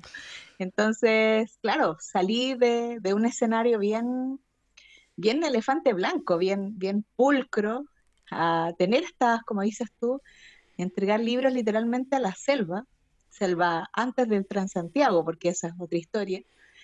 Y mm, de hecho yo también fue, fui una de las que más criticaba, que más criticaba el bibliometro porque cobraban cobraban inscripción, cobraban multas y mi gran pelea con el creador del bibliometro, con Enrique Ramos, era de que si era un sistema público, si era del Estado de Chile, no del gobierno, que es sumamente importante dejarlo claro, eh, mínimo era de que fuese eh, de acceso libre. Cosa que eh, durante los años posteriores y gracias a mucha gestión interna logramos cambiar. Eh, bibliometros gratuito, solamente cobramos 100 pesos por día hábil, eh, si es que te atrasas, pero es un logro, es un gran logro que se replicó no solo en las bibliotecas públicas a nivel país, sino que también ahora con los museos, que son gratuitos desde hace un par de años, tema que tampoco estaba contemplado. Así que como me haces recordar y hacer mi, mi pequeño raconto, claro, yo tengo recuerdos muy bonitos de una chica de 20 años con hartos sueños, con que en mi sueño iba a estar en cinco años en bibliometro máximo para poder terminar mi carrera, poder juntar un poco de plata y salir, explorar el mundo o irme de Santiago, porque esa es la otra. Nosotros tenemos esta idea súper, eh, de repente hasta como mucha ideología, ¿no? De que hay que salir, hay que poder eh, descentralizar y si tenemos los conocimientos y las profesiones que nos ayudan a mejorar el país, hay que hacerlo, hay que hacer camino al andar fuera de Santiago y nada, pues me pilló Santiago, me capturó Bibliometro y aquí estoy todavía ya cumpliendo dos, décadas, ya eché raíces acá en la región metropolitana, casa con hijos lectores y parece que esto va a seguir en la misma línea. Claro. Eh, sí, igual eso de echar raíces, eso de que de que de repente, claro, a todos nos, nos dijeron que era un, espacio de paso también me toca bastante cercano, sin duda. Eh, pero igual lo, es, es, bueno, nos hemos ido reinventando y, y, esto, este encierro, sin duda ha ayudado a, a eso. ¿Cómo evalúas después de un año todo lo que hemos podido hacer y todo lo que hemos podido crear, lo que hemos dejado de lado también con, con este esta situación tan inesperada. Bueno, en realidad siempre estuvo en, toda la, en todas las películas de ciencia ficción, siempre iba a haber una pandemia y algo así iba a pasar. Los libros de ciencia ficción. Claro, los libros de ciencia ficción también habían pandemias, es cierto, es cierto. Y, y ahora lo, lo, lo, tenemos encima. Entonces, ¿cómo, ¿cómo evalúas este año que igual ha sido complejo para todos? Hablábamos con Claudio recién también, que hay mucha gente que dice los hechos de menos, cuándo van a poder volver, qué, qué va a pasar con esto. Mira, eh, también volviendo un poco atrás, eh, me acuerdo de ese 16 de marzo del año pasado, del 2020, cuando les tuve que mandar un correo diciendo que no se abrían más los bibliometros. Era mi cumpleaños, pasó desapercibido. Mira. Bueno, ahora lo voy a recordar doblemente. y fue muy triste para mí tener que replicar esa instrucción de parte del director del servicio, porque ya no somos DIVAM, somos Servicio Nacional del Patrimonio Cultural, dependiente del Ministerio de Cultura, en donde nos decían, váyanse para la casa porque no sabemos qué va a pasar con nosotros. Entonces, como bien dice, se hace realidad todas estas historias, estas maquinaciones, ciencia ficción pura de que llegaba una peste, un virus a atacar el humano y no teníamos cómo defendernos. Era como literalmente sacamos los libros del bibliometro que se hicieron realidad. Y nos fuimos a la casa. Hemos estado encerrados con intervalos. Eh, en algunos momentos cuando algunas comunas pasan a una etapa en donde ya se pueden abrir ciertos locales comerciales, obviamente el bibliometro tiene la posibilidad de abrir sus puntos de préstamo, siempre con todas las medidas de protección contra el coronavirus, tanto para el funcionario como para el usuario.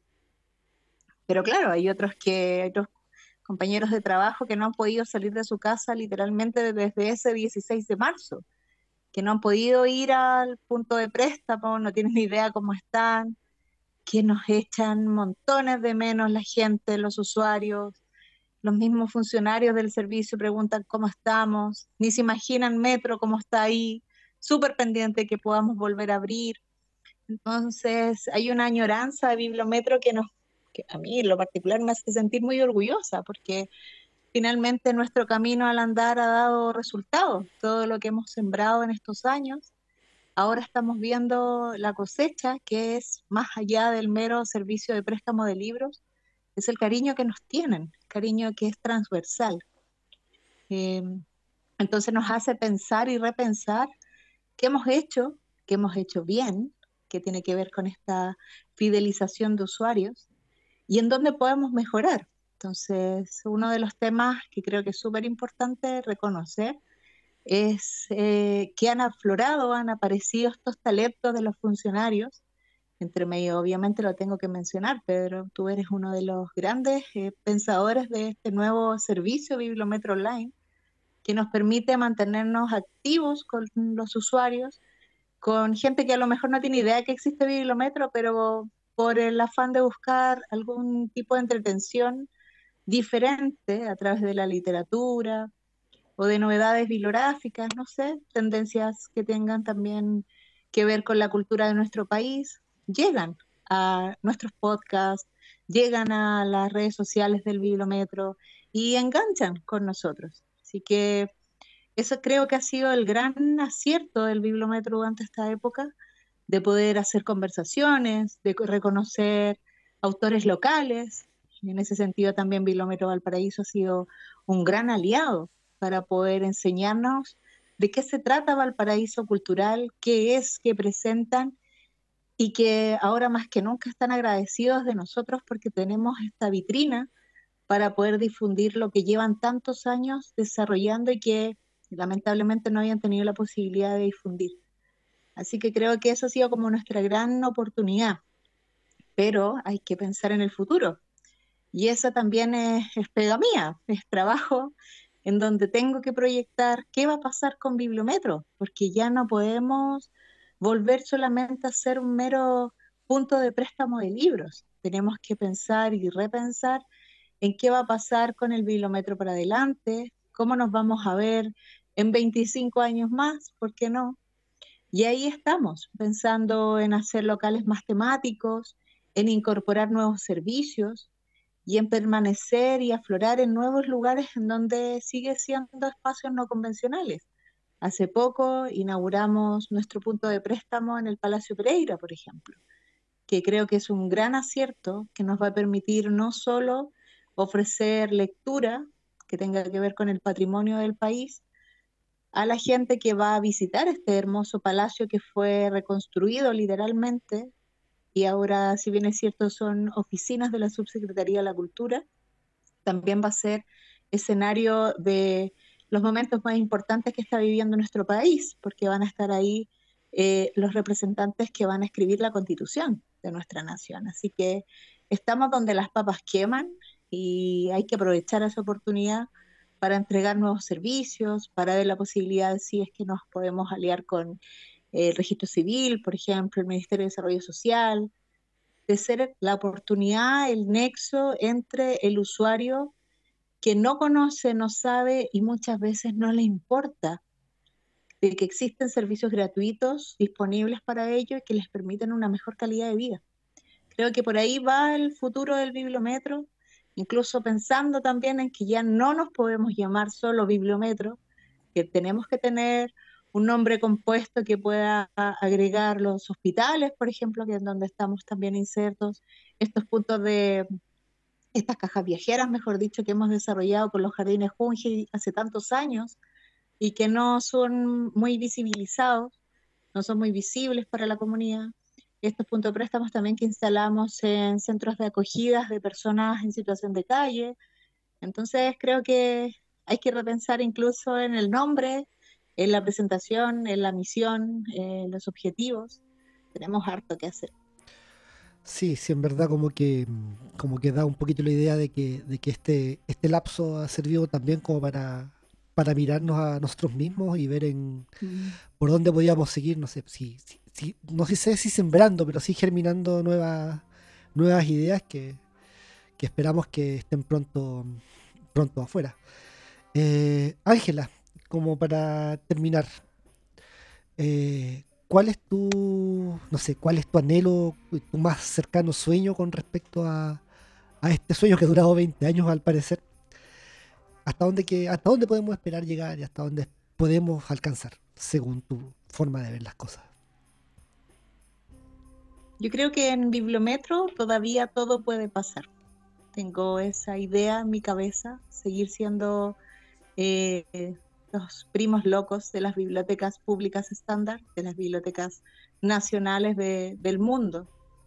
Seguir dando la oportunidad a la gente de poder acceder de manera gratuita y democráticamente a todos estos servicios que anhelamos en el corto y mediano plazo eh, desarrollar en, tanto en el Metro de Santiago, en Valparaíso, en Concepción, en Arica, en Antofagasta, donde sea que podamos instalarnos. Creo que aquí sí hemos podido tener esta premisa de que soñar eh, no cuesta nada y no es en vano, porque cada vez que hemos soñado y soñamos en grande, hemos tenido la posibilidad de realmente transformarlo y hacerlo una realidad. y eso lo menciono directamente por el tema de Valparaíso, que vamos a seguir haciendo camino al andar por ahí. Pero esto no lo hacemos solos, lo hacemos con un equipo humano gigantesco. Bibliometro somos 69 funcionarios que estamos ahí presentes, independiente que estemos en casa, encerrados o no. Seguimos haciendo actividades, seguimos eh, cuidándonos. Y yo creo que por ahí va mi anhelo en el corto plazo, eh, más allá de lo que podamos proyectarnos como bibliometro o bibliomás, que es como nosotros pretendemos llamarlo eh, de ahora en adelante. Creo que lo importante ahora más que nunca es que nos cuidemos. si queremos seguir 25 años más, tenemos que cuidarnos ahora y vacunarnos, respetar la, distancia social y todo lo que implica poder estar seguros y asegurar a nuestras familias.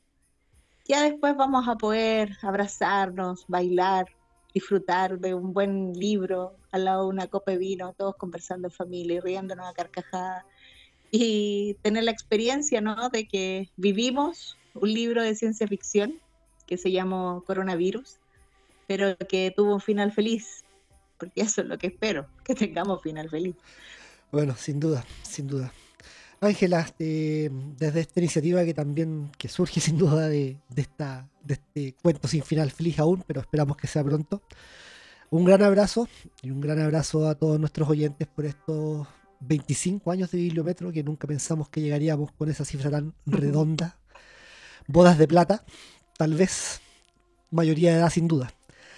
Así que eso, esperamos estar pronto. Un gran abrazo a ti y la despedida de tu parte. Yo nuevamente agradecer la fidelidad de nuestros usuarios, lectores, clientes, pacientes. También agradecer enormemente a las autoridades de turno que han creído en este sueño y lo han compartido. Eh, a veces no es muy eh, popular mencionarlo, pero creo que sin la ayuda de la autoridad de turno, Bibliometro jamás podría haber cumplido estas bodas de plata que está cumpliendo este año y que espero sigan siendo más, porque creo todavía y confío en que somos eh, una alternativa real de acceso a la lectura y a la cultura.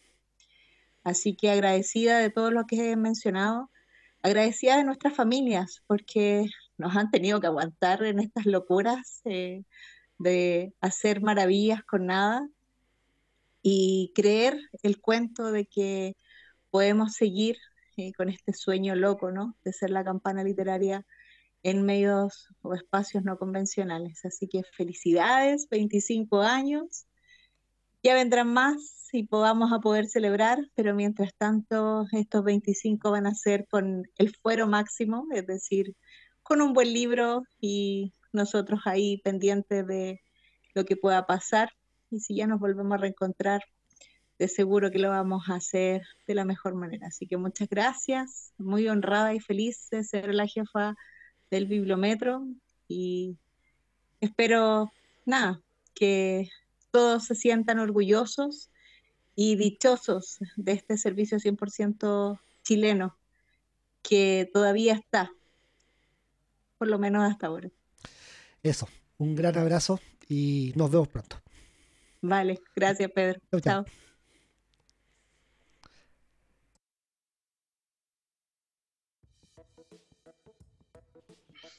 Es interesante el desarrollo que ha ido experimentando a lo largo de la historia de Bibliometro, tanto nuestros compañeros y compañeras en sus labores, como lo ha sido el de la señora Ángela Salazar dentro del programa Bibliometro, como estudiante en una primera aproximación al servicio, atendiendo público en los, puntos, de préstamos, posteriormente como jefa de la unidad.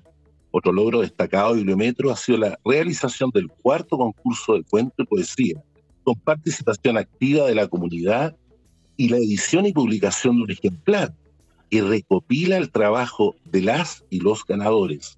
Materiales que están disponibles en la red de Bibliometro Santiago de Valparaíso, prontamente en las demás instituciones del servicio.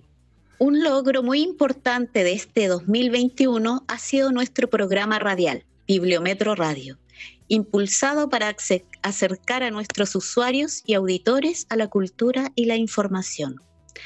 Bibliometro mantiene en forma permanente un programa de actividades culturales, como iniciativas de fomento a la lectura en las escuelas públicas y establecimientos educacionales, como cuentacuentos, cajitas viajeras para niños y adultos, participación en ferias culturales e intervenciones en los puntos de préstamos con autores de su catálogo. Cierto, y actualmente en el contexto de pandemia, las actividades culturales son desarrolladas en las plataformas virtuales que disponemos en nuestro sitio web, redes sociales como Facebook, Twitter e Instagram. Aprovechamos la ocasión para volver a recordarles que pueden contactarse con Bibliometro a través de las redes sociales en Instagram, Facebook, Twitter y Spotify. Bibliometro, Bibliometro Valpo, Bibliometro Hospital SJ, Bibliometro Hospital Queremos darles a conocer algunas recomendaciones culturales y esperamos que se motiven a participar de ellas. El Museo de la Memoria y los Derechos Humanos abre el primer concurso nacional para estudiantes de enseñanza media. Si eres estudiante de tercero y cuarto medio, postula tu ensayo hasta el 31 de agosto del año 2021. Para mayor información sobre bases y postulaciones, visita el sitio web www.museodelamemoria.cl. También la Biblioteca Regional de Santiago nos invita al Festival Virtual de Teatro Infantil y Actividades Familiares de Invierno 2021. Se desarrollará entre el 12 y 25 de julio y contará con seis montajes y espectáculos para disfrutar en familia desde el hogar y móvil, con los títulos como Chañar, Lágrimas de Oro, El Mago de Oz, una versión inclusiva con lengua de señas, Los Pit, el clásico y la Piedra Mágica y Pinocho. Estas obras de teatro se podrán ver en el canal de YouTube de la Biblioteca de Santiago y también se difundirán diariamente en las redes sociales de la institución. Bibliometro también tiene novedades en el sistema de dispensadores para este mes. Les recordamos a nuestros usuarios y auditores que el servicio de autopréstamo de línea 6 sigue funcionando, junto con los buzones correspondientes para la devolución. Los nuevos libros son La Espada Leal, de George R. R. Martin y Asesinato de Calidad de John Le Carre.